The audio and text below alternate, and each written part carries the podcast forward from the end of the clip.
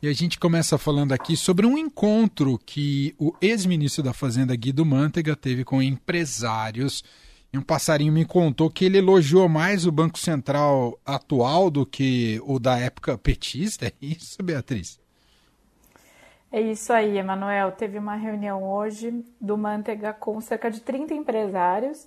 Foi organizado pelo aquele grupo Esfera Brasil, que tem como presidente o João Camargo e que tem feito algumas dessas reuniões é, com políticos, com articuladores dos planos políticos é, das campanhas presidenciais e é, grandes empresários do país.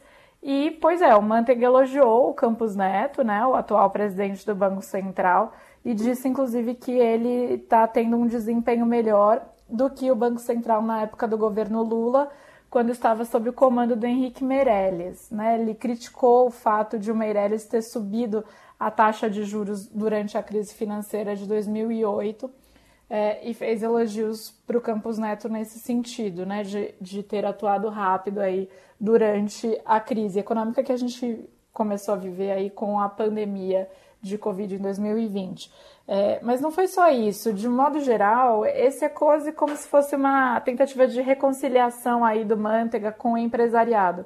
O Manteiga, que é um nome que enfrenta resistências no mercado financeiro e entre empresários, basicamente por conta da atuação dele como ministro da Fazenda é, no governo da Dilma Rousseff é, e a sua condução de política econômica, né?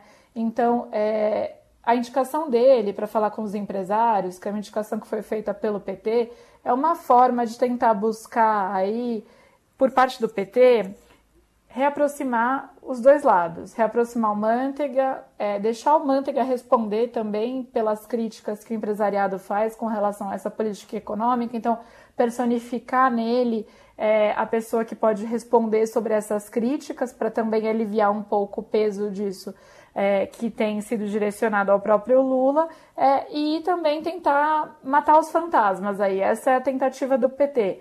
É, do ponto de vista dos empresários, o que eles querem é saber quem que é o porta-voz econômico das campanhas. E o Manteiga foi inclusive cobrado por isso, segundo o relato de alguns empresários que participaram, é, pelos que estavam lá. Então, no fim do almoço, é, já quando estava um grupo mais reduzido, houve um pedido ali para que o presidente, que o ex-presidente Lula defina logo quem será o seu porta-voz, quem será o seu homem forte da economia, com quem que a classe empresarial pode conversar, porque cada semana a gente vê um nome novo surgindo aí como o novo guru econômico do Lula, digamos assim já teve nome né, de economista da Unicamp, já teve nome de gente do mercado financeiro, é, o nome do mercadante, o nome do Manteiga.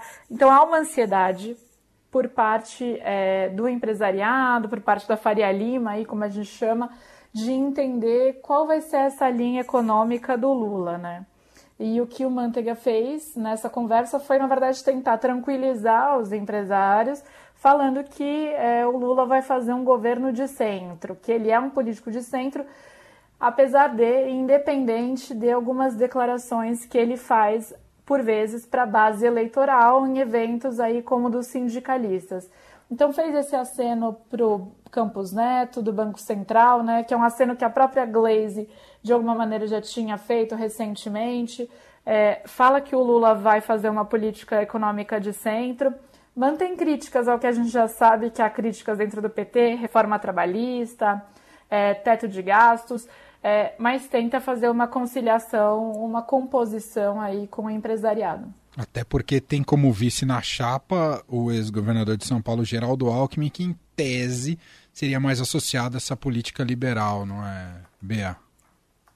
É isso, o Alckmin é com certeza o símbolo mais forte de que o Lula está tentando fazer uma aliança e promete um governo de centro. Mas há é, um, bastante ansiedade por parte é, de quem está olhando para a política econômica para saber o que virá. Se virá uma repetição do governo Dilma, se virá um Lula pragmático, como chegou a ser durante o seu próprio governo, se virá um Lula é, vingativo, né? Um Lula que, quer, que ainda se sente como vítima de um processo judicial aí que foi a Lava Jato e como ele vai se posicionar a partir daí. Então, é, a gente sabe que o mercado financeiro é, foi bastante importante na, na, eleição de 2018, é importante nessa discussão é, de pré-campanha e campanha eleitoral é, e se posicionou aí uma parte do empresariado e do mercado a favor do presidente Bolsonaro em 2018. É, então, ter esse diálogo com figuras do PT, que são figuras que não eram bem vistas entre esse grupo, é um sinal importante, é um movimento importante por parte do PT de tentar é, estender a mão e dialogar é, com os empresários. A recepção, pelo que eu soube, foi boa dos empresários que estavam lá. Tinha, inclusive, empresários que são mais alinhados ao governo Bolsonaro, como Flávio Rocha, da Riachuelo. É, mas é, o que eu ouvi de alguns presentes é que foi uma conversa boa, foi uma conversa didática, é, cordial.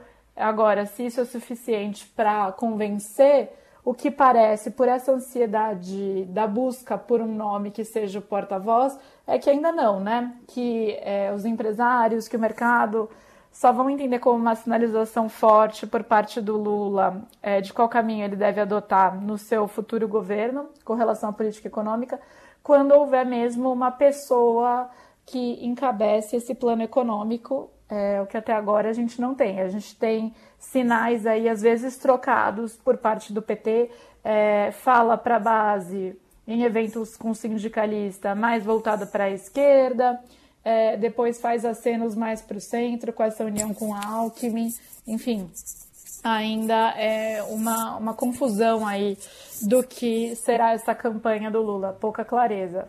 Sem dúvida, sem dúvida. E é um dos aspectos mais cobrados ao longo de toda a campanha, não só em relação ao Lula, todos os candidatos não só uh, os projetos em relação à economia do país, né, as políticas na área econômica, mas também os nomes envolvidos. Né? Tudo isso mexe diretamente com as ações do mercado, do empresariado e percepção sobre o futuro do país.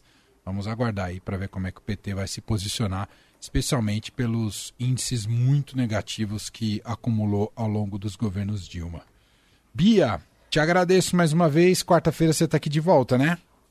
Eu tô de volta na quarta-feira aí no estúdio, mas antes de fechar, eu queria falar que vocês vão falar da Anitta no Coachella. Vamos. Mas podiam ter falado da Anitta aqui na política. Ah, porque esse é verdade. Fim de semana ela deu o que falar, né? Ela deu um, um bloco, ela deu um bloco que talvez tenha sido, digamos, mais midiático até do que o Coachella para certos públicos, não foi, Bia?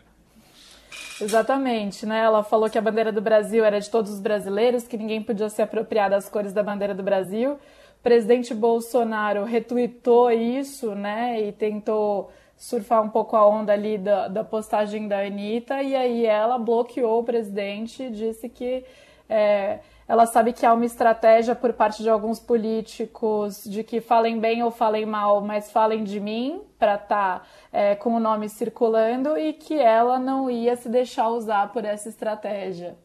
É, tá aí.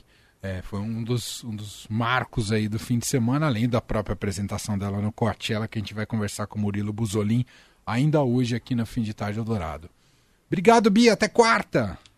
Até quarta, e sempre que quiser falar de Anitta, você pode me colocar aí, Emanuel, que eu entro. Sei tudo. Você assistiu? Agora você deu um gancho aqui. Eu já ia dizer tchau, mas agora eu vou ter um bis aqui. Você assistiu ela no Coachella, alguma eu coisa? Eu assisti trechos, não assisti é. inteiro. Entendi. É, e é muito significativo, né?